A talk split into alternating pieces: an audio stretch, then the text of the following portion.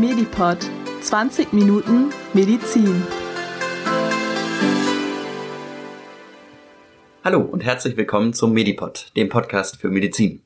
Ich bin der Cody. Ich begrüße euch ganz herzlich nach der Sommerpause. Im August war ja kein Medipod und jetzt ist Anfang September. Jetzt sind wir wieder am Start und ich bin heute auch nicht allein im Studio. Heute ist der Dominik zu Gast hier im Studio. Hi, Hallo zusammen. Dominik. Hi. Dominik Stark. Und Dominik möchte im Medipod als Co-Moderator anfangen. Ja, das stimmt. Jetzt nach der Sommerpause frisch eingestiegen. Ich bin mal gespannt. Ja, da freue ich mich sehr, dass ich jetzt Unterstützung hier bei diesem Podcast bekomme. Dominik, wie alt bist du? Ich äh, bin 27 Jahre alt. Und du arbeitest schon im Ich arbeite. Krankenhaus auch. Genau, ich arbeite an der Uniklinik Köln auf äh, Intensivstation, also einer internistischen Intensivstation und äh, dort bin ich jetzt seit genau zwei Jahren. Schön. Ja. Wie kam das dazu, dass du Krankenpfleger geworden bist? Ja, eigentlich eher aus dem Zufall heraus. Damals in der Berufsschule Fachabitur Gesundheit und Soziales und dann hat sich da ein Ganzjahrespraktikum mal ergeben. Das ist aber schon neun Jahre mittlerweile her.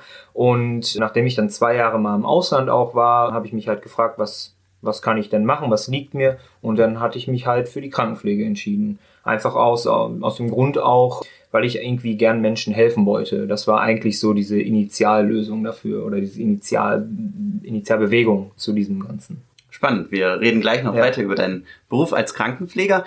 Wie kamst du jetzt dazu, hier beim Medipod mitzumachen? Ja, das war eigentlich eher eine sehr zufällige Sache. Ich war in der Klinik unterwegs und war unten im äh, Lernbereich und habe mir da ein paar Informationen durchgelesen und wollte da irgendwie so ein bisschen Ruhe haben und dann gucke ich immer ab und zu einfach mal auf dieses ja auf dieses schwarze Brett und dann habe ich halt irgendwie deine Anzeige da gelesen und fand das ziemlich spannend, weil ich sowas ähm, sowieso schon auch in der Vergangenheit auch mal ähm, überlegt hatte und äh, dann dachte ich mir, komm, schreib doch einfach mal und mal sehen, was passiert. Ja, jetzt sitze ich hier. Ja, super. Da freue ich mich. Ich hatte am Anfang bei der Anzeige gar nicht auch an Krankenpfleger gedacht. Ja. Ich hatte ja an Medizinstudierende gesprochen. Aber ich fand das eigentlich ziemlich stark und cool, dass du dich dann gemeldet hast und kann mir das gut vorstellen, dass das so interdisziplinär auch Es eine stand ja ist. eigentlich auch an Medizinstudenten gerichtet. Genau, aber ich ja. dachte mir, ach, ähm, warum nicht? Also auf Intensivstation ist man ja schon auch etwas medizinischer unterwegs und da kann das ja schon Sinn machen. Und ich glaube auch, dass wir uns da ganz gut äh, ergänzen können. Genau. Ja, Kohli, was mich mal interessieren würde, ist, wie kam es überhaupt dazu, dass du den Medipod ins Leben gerufen hast und wie lange bist du jetzt schon dabei insgesamt? Ja, insgesamt sind es jetzt, glaube ich, fast sechs Monate. Also im März bin ich gestartet. Jetzt ist September, ja, das äh, passt. Sechs Monate. Genau, also noch ein ganz junges Projekt von mir. Das kam eigentlich relativ spontan. Also ich habe ja früher schon mal was Journalistisches gemacht. In der Schulzeit habe ich die Schülerzeitung geleitet und dann später beim Kölner Stadtanzeiger Artikel geschrieben und hatte schon immer im Hinterkopf, vielleicht mal was mit Medizin und Journalismus zu machen. Und als ich mich dann auf ein Praktikum beim Deutschlandfunk beworben hatte und das auch bekommen hatte, habe ich so vorher, das war im April das Praktikum, habe ich schon vorher gedacht, "Hm, du willst schon mal irgendwas ausprobieren. Und da bin ich halt auf die Idee gekommen, einen Podcast halt einfach zu machen zur Ah. Medizin. Okay. Ja, und dann habe ich mich ein bisschen informiert, wie das so geht und den relativ spontan dann ins Leben gerufen. Und wie bist du so mit dem bisherigen Verlauf zufrieden oder gibt es irgendwelche Punkte, wo du sagen würdest, da denke ich, kann ich nochmal irgendwie eine Schippe drauflegen oder Ja, also verbessern kann man sich auf jeden Fall immer noch. Also ich denke, dass auch jetzt durch die Co-Moderation mit dir, dass es nochmal deutlich abwechslungsreicher wird, auch zwei Moderatoren zu haben. Und ansonsten bin ich aber schon sehr zufrieden. Ähm, Auch so die Hörerinnen und Hörerzahlen entwickeln sich doch ganz, ganz gut. Wir haben jetzt knapp über 300 Abonnenten und da bin ich schon sehr, sehr stolz drauf und sehr zufrieden und fand das auch eine unheimlich spannende Zeit. Also die letzten paar Monate immer dann auch die Professoren und Professorinnen, die ich angeschrieben habe und mit denen dann Interviews vereinbart habe. Oder das Interview mit äh, der Frau mit Down-Syndrom. Das waren wirklich sehr spannende Momente. es sind auch sehr, sagen wir mal, sehr zeitaufwendige Projekte, da muss man auch viel Zeit investieren, aber ich denke mal, dass das viel mit Leidenschaft dann halt auch verbunden wird. Auf Und jeden Fall, ja. Ja, ich glaube, was interessant ist, halt auch jetzt zu wissen, was für Pläne wir so haben und ähm, welchen Themenbereichen wir uns in der Zukunft dann bewegen werden. Genau, hast du da schon irgendwelche Ideen mitgebracht, Dominik? Auf jeden Fall. Also ich habe mich hingesetzt und habe überlegt und eigentlich konnte ich mich erstmal am Anfang gar nicht retten vor Ideen. Ich habe viele Themen, wo ich mir denke, da könnte man so diesen Praxisbezug, den ich jetzt habe, halt mit der medizinischen Seite auch sehr gut verknüpfen. Es gibt ein paar Themen, die mir sehr am Herzen liegen, wie zum Beispiel Tod und Sterben, wo man dann natürlich immer wieder halt auch auf das Thema aktive Sterbehilfe kommt. Ich glaube, das ist ein sehr, sehr spannendes ähm, und auch sehr Feld aktuelles und Thema, auch sehr ne? aktuell. Ja. Ähm, Mhm. Da genau kann ich eigentlich auch aus sehr guter Erfahrung dann auch sprechen. Das würde mich sehr interessieren. Naja, und halt aufgrund meines Bereiches in der internistischen Intensivmedizin sind halt auch Themen wie Leukämie, die ja sehr hoch vertreten sind und alles Mögliche an, sagen wir mal, Notsituationen. Und da fiel mir dann auch direkt ein, über die Situation in Notaufnahmen zu sprechen. Wir haben oft nämlich einfach das Problem, dass die Notaufnahmen überlastet sind und dass wir im Moment irgendwie in Deutschland so einen Wandel erleben, dass die Krankenhäuser ja auch irgendwie zentralisiert werden sollen, dass es weniger kleine Krankenhäuser gibt. Und ich glaube, dass wir da halt medizinischer und pflegerischer Seite allgemein auch vor großen Aufgaben stehen. Wie soll man mit Notaufnahmen umgehen und wie soll man das an die Gesellschaft bringen? Das ist ja auch immer sehr schwer. Ja, und ansonsten bin ich halt eigentlich für, für alles offen. Ja, Ich cool. äh, versuche halt auch bei vielen Themen irgendwie auch die praktische Seite dann mit reinzubringen und ich könnte mir auch vorstellen, vielleicht mal so ein bisschen meinen Bereich vorzustellen Genau. und dazu was zu erzählen. Ja, und ich glaube, da wird sich viel ergeben. Ja, da freue ich mich schon sehr drauf. Ich bin ja noch ein bisschen theoretisch unterwegs eher, weil ich halt einfach noch Student bin und noch nicht so Genau. viel Praxiserfahrung habe.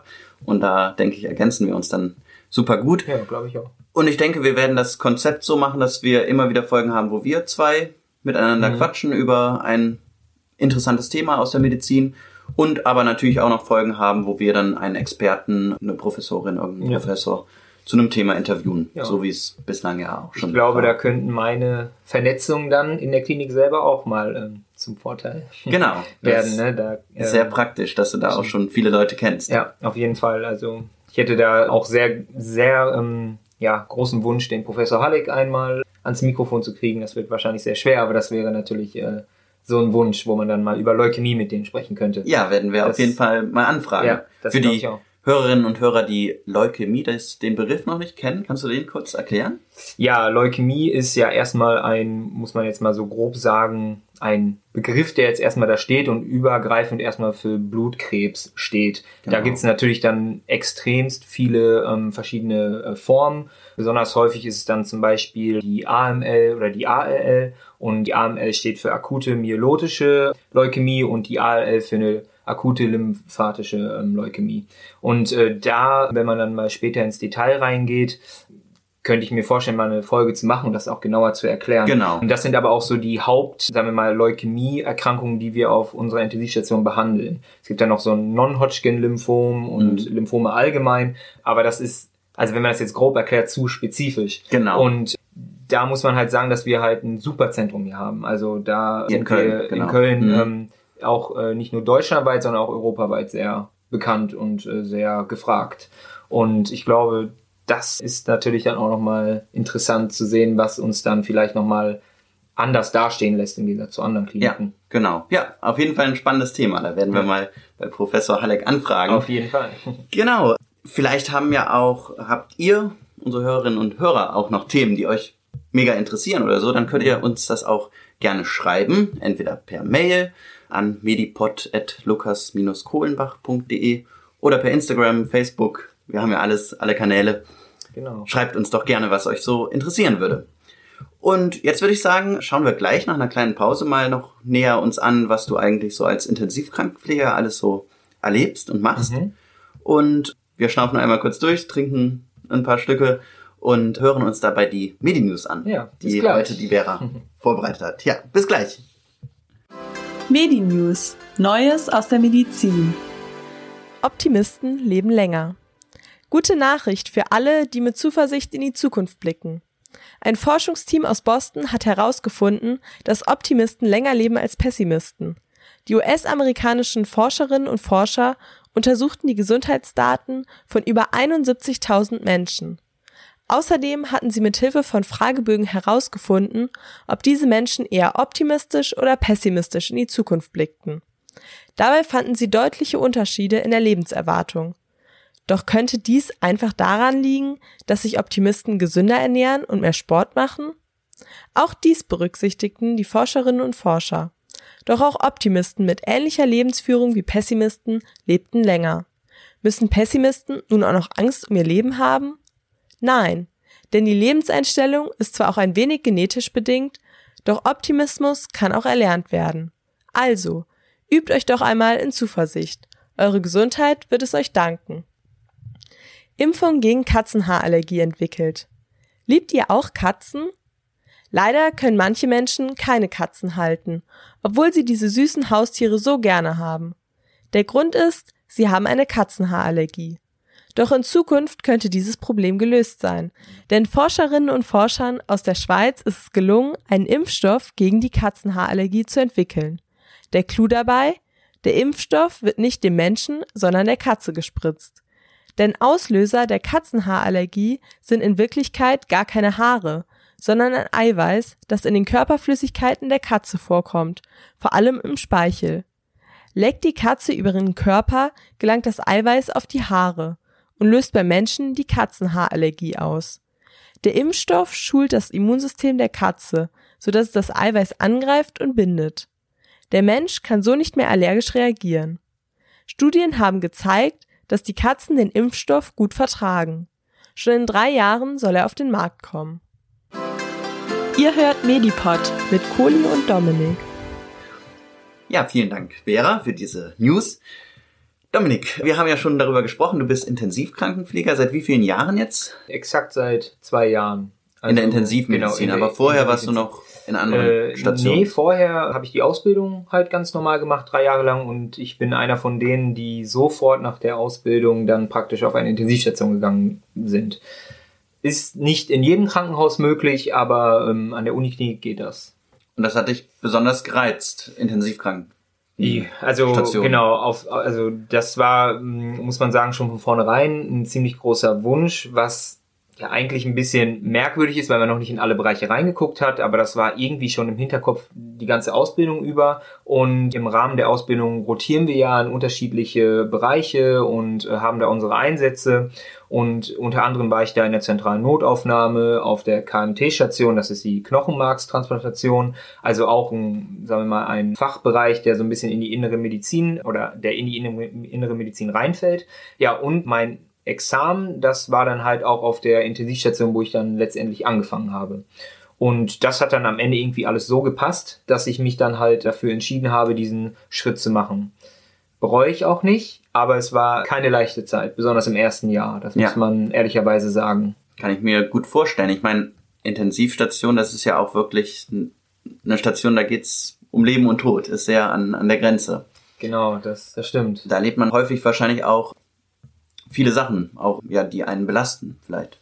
Ja, das ist natürlich ein, Hauptproblem, könnte man vielleicht auch sagen, wo man anfangs erstmal mit klarkommen muss. Also man muss oft zusammen mit den Ärzten halt, wenn man über Fälle diskutiert, halt teilweise auch mitentscheiden oder man kann die Therapie bei uns auch etwas mitbestimmen. Wir sind halt die ganze Schicht über immer am Bett und wenn es gut läuft, betreut man halt auch nur zwei Intensivpatienten. Das hört sich jetzt vielleicht erstmal wenig an für, für die Leute, die jetzt selber schon in der Klinik mal waren und vielleicht auch im Rahmen des PJs oder Praktikum oder ähnlichen. Dann weiß man, dass auf den normalen Stationen oft halt 10 bis 12 Patienten normal sind. Aber bei uns sind halt schon teilweise zwei Patienten ziemlich aufwendig und ähm, ja, da muss man halt lernen, mit umzugehen und Oft sind die Entscheidungen, die auch medizinischer Sicht auch getroffen werden, nicht immer 100% nachzuvollziehen. Mhm. Und da kommt dann halt wieder so ein bisschen, wenn man jetzt im Studium ist und halt viel dieses Theoretische lernt, man viel auch evidence-based macht, mhm. dass man oft die Therapien dementsprechend lenkt. Also man sagt, man hat immer noch eine Möglichkeit, man mhm. hat noch eine Chance und das ist für uns, wenn wir praktisch am Bett arbeiten, dann oft auch schwierig zu verstehen. Mhm. Und da ist man dann schon so selbstverantwortlich, dass man halt auch noch mal ein bisschen hinter den Zeilen liest und ja, dementsprechend ist es auch sehr medizinisch anspruchsvoll für die Pflegekräfte auf einer Intensivstation. Auf jeden Fall. Du liest dich dann auch viel in Literatur ein oder wie sieht das ja. aus? Musste ich da regelmäßig fortbilden wahrscheinlich auch? Genau, also wir haben die Möglichkeit, uns immer fortzubilden. Wir haben ziemlich gute äh, Pflegekräfte bei uns äh, an der Klinik, die sowas anbieten. Äh, und das ist dann auch speziell für Krankenpflegekräfte, die auf Intensivstationen oder in Fachbereichen arbeiten. Das mit den Reinlesen ist oft wirklich notwendig, aber man muss sagen, dass man oft so kaputt ist von der Arbeit, dass man nicht mehr so die Kapazitäten hat, sich dann nochmal hinzusetzen zu Hause. Klar. Besonders in der Anfangszeit war es sehr, also sehr aufwendig. Da hat man viel gelesen, da hat man viel nachgeguckt. Besonders halt auch, wie geht man mit Geräten um, Beatmung und ähnlichem. Das ist ja ein Riesenfeld für sich nochmal. Und da muss man, da muss man Literatur kaufen, lesen und dann auch irgendwann mit dem Praktischen verbinden. Aber ähm, sagen wir mal so, es macht Spaß. Der, äh, dieser Anreiz ist mhm. immer da und man kann halt immer lesen und sich weiterbilden. Ja. Und das ist halt ähm, das, was mich auch am Ende dann so richtig überzeugt hat, dass man halt immer weitermacht und nicht irgendwann sagt, okay, ich bin in meinem Bereich befestigt und das war's. Mhm. Es kommt immer was Neues dazu. Ja, cool. Ja, ich habe da auch großen Respekt vor vor der Arbeit äh, eines Krankenpflegers auch. Mein Vater ist ja auch Krankenpfleger und ah. also das ist ja wirklich auch ähm, auch manchmal ein Knochenjob, muss man ja, sagen, ne? mit Fall. den vielen Nachtdiensten auch. Aber sicher auch ein sehr reizvoller Job. Das stimmt. Aber es ist ja genauso, wie man jetzt ähm, in, die, Medizin geht. Medizinstudium. Ich weiß nicht, warum hast du dich für das Medizinstudium entschieden? Aus vielen Gründen. Natürlich auch, weil ich Menschen helfen wollte. Das ist natürlich immer ein großer Grund. Dann natürlich das Naturwissenschaftliche. Ich mhm. war sehr naturwissenschaftlich interessiert, hatte Chemie und Bio-LK und deswegen hat mich da diese ganze Richtung interessiert. Ja, und letztlich auch noch mit dem Hintergedanken, vielleicht auch Medizinjournalismus zu machen. Also das mhm. beides zu kombinieren. Arzt zu sein und aber auch Medizinjournalismus, das hat mich gereizt. Sehr spannend. Also ähm, ich kann mir jetzt unter Medizinjournalismus jetzt konkret nicht sofort was vorstellen. Kannst du das vielleicht ein bisschen erläutern? Ja, auf abläuft? jeden Fall. Genau, es gibt vielleicht auch nicht so viele Medizinstudenten, die Medizinjournalisten dann am Ende mhm. werden wollen, weil das ja so eine etwas, ja, nicht ganz so vorgegebene Karriere ist. Aber es ist halt so, dass ich ähm, möchte dann nach dem Studium bei verschiedenen Hörfunksendern zum Beispiel arbeiten. Jetzt arbeite ich ja schon beim Deutschlandfunk, mhm. mache da Beiträge, vor allem über aktuelle medizinische Forschung, aber natürlich auch Beiträge, wo man irgendwie die Bevölkerung aufklärt, wie es eher im Medipod ja auch der mhm. Fall ist, dass wir über Krankheiten sprechen, das erklären und da halt rundum ganz viel anbieten zu Medizin und auch Gesundheitspolitik. Das interessiert mich natürlich auch, da auch recherchieren, darüber schreiben und darüber debattieren. Mhm. Also das sind ganz spannende Felder, wie ich finde. Das ist auf jeden Fall sehr spannend und betrifft uns ja auch in der Pflege sehr. Also genau, Pflegenotstand und genau und das ist ja Themen. auch muss man ja sagen auch bei den Medizinern so, dass oft halt zu wenige Ärzte auf manchen Stationen arbeiten und ich finde halt immer, dass eigentlich ähm, die Pflege und die Medizin halt viel mehr Gemeinsamkeiten hat, vielleicht auf einem anderen Level aber man das nicht immer so gegeneinander stellen darf. Das, das kommt ja leider auch oft so vor. Mhm. Das kenne ich aus kleineren Krankenhäusern, dass man halt mit den Rücken aneinander arbeitet und nicht zusammen. Und das also ist, Ärzte und genau, Pflege. also die, genau. Mhm. sagen wir mal, die Ärzte machen ihren Part und die Pflege macht ihren Part und das war's. Und so richtig kommunizieren tut man vielleicht nur mal in der Visite und das ja. war's. Und das ist zum Beispiel erlebe ich äh, auf der Intensivstation ganz anders. Also da kann ich auch von sehr guten Erfahrungen sprechen. Da ist es da mehr interdisziplinär. Es, genau, sehr vernetzt. interdisziplinär und auch auf Augenhöhe sehr oft. Und ich finde, da sollte man eigentlich eher hinstreben, um wirklich gute Medizin anbieten zu können und halt auch sehr gute Pflege, die für mich so ein bisschen in die Medizin mit reinspielt. Also ja. auch pflegerische Handlungen können sehr hohe medizinische Auswirkungen haben. Und, ja, auf jeden Fall, ja. Ähm, genau, und ich finde, da sollte man auch irgendwie gucken, dass man das gesellschaftlich vielleicht nochmal ein bisschen, bisschen mehr verankert in den nächsten Jahren oder Jahrzehnten. Das ist ja immer ein langer Prozess. Denke ich auch, genau. Und wir gehen auch ein bisschen voran mit diesem interdisziplinären Projekt, dieser Podcast. Genau, das stimmt. Genau, ja, ja, schön. Du hast eben schon mal das äh, Stichwort Evidence-Based Medicine an, genau. angesprochen. Genau. Darüber hatte ich auch schon vor ein paar Monaten mal versprochen, im Medipod ein bisschen mehr drüber zu sprechen, weil Evidence-Based Medicine ist so ein ganz wichtiges Schlagwort heute in der Medizin, dass halt Entscheidungen, Therapieentscheidungen nicht einfach gefällt werden nach der Erfahrung des Arztes, ja, das hat schon mal gut geklappt, sondern dass man wirklich sich auch Literatur anguckt und da auch einordnet, was sind wirklich sehr gesicherte Ergebnisse oder was sind so Ergebnisse, die noch nicht, nicht ganz so sicher sind, nur in wenigen Studien gezeigt.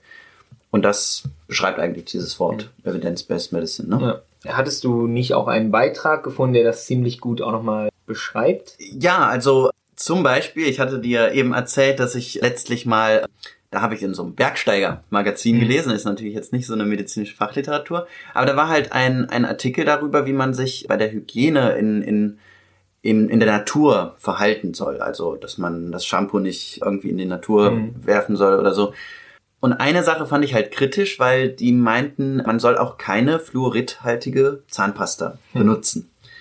Und nun ist halt das Problem, dass wenn man Zahnpasta benutzt ohne Fluorid, dann nutzt die Zahnpasta eigentlich nichts Nichts, gegen ja. Karies. Ne?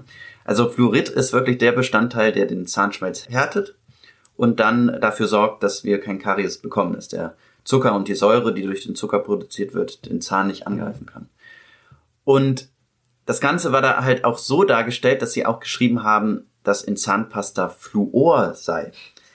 Was ja ein Chemikalium ist, was nichts mit dem Fluorid zu tun hat. Zumindest nicht Nee, also direkt, nicht- ist ein anderes. Genau, ja, also Fluor ist, äh, ist ein Gas, ein sehr Ja. giftiges Gas, ist das Element, das Grundelement.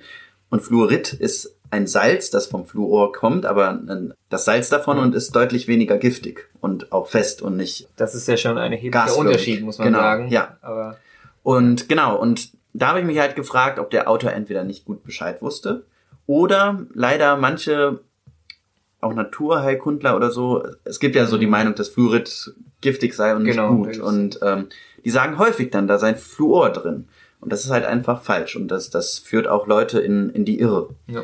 Und ähm, ja, das finde ich sind so wichtige Themen, die wir auch hoffentlich mit dem Medipod so ein bisschen aufklären können, dass man da halt einfach nicht irgendwelchen Falschinformationen aufläuft. Ich denke auch Impfen wird auch noch vielleicht bei uns ein Thema sein. Ein sehr großes Thema. Ist ja ein sehr diskutiertes Thema, genau, dass wir da auch ein bisschen Mhm. beitragen können zur Aufklärung. Ja, ja ich finde, was da halt dann einfach auch wieder nochmal ersichtlich ist, dass man halt wirklich aufpassen muss, wo man sich seine Informationen herholt. Viele Sachen können ja auch richtig sein. Das müssen jetzt nicht immer unbedingt Experten sein, die jetzt vielleicht irgendwas sagen. Man kann sich auch Tipps und Tricks vielleicht von anderen Leuten holen, die, die auch okay sind. Aber man muss da halt schon ja, gewaltig aufpassen, dass man nicht irgendwas liest und das dann einfach so akzeptiert und sagt, ach, das hat jemand gesagt, der, der wahrscheinlich Ahnung hat und dann mache ich das so und am Genau. Ende haben wir was gesundheitlich Bedenkliches und ja, da finde ich, können wir das auch nochmal ganz gut aufklären dann, wenn Genau. wir sowas finden, Also- wie du das jetzt ja zufälligerweise dann auch noch gefunden hast. Genau, ja. Immer kritisch hinterfragen, was ist das für eine Quelle, was ist das für ein Experte. Und ja, ich hoffe, dass wir im Medipod da ganz gute Arbeit leisten. Natürlich sind wir auch vor Fehlern nie äh, Nee, befreit, aber wir laden ja auch meistens Experten zu dem Ja. Thema ein, die sich gut auskennen und bereiten uns auch selber auf das Thema gründlich vor. Genau. Und deswegen, ja, wollen wir da zur Aufklärung und zu medizinischem Wissen beitragen. Definitiv. Ja, dann freue ich mich, Dominik, dass du heute da warst. Ja. Du wirst ja jetzt in den nächsten Folgen häufiger dabei sein und auch eigene Folgen machen.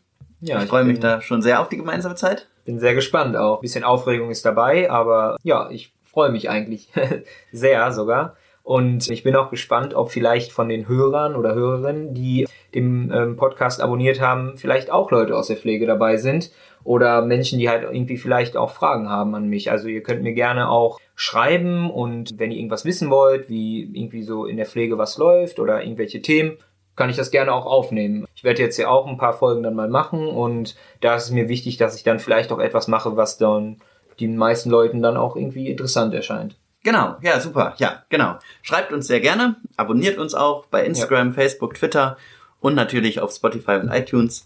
Und genau, dann würde ich sagen, vielen Dank, Dominik, dass du heute da warst. Wir hören uns dann in zwei Wochen wieder. Da ist das Thema Reanimation. Denn in zwei Wochen ist auch die Woche der Reanimation. Also es geht eine ganze Woche lang sehr viel um dieses Thema.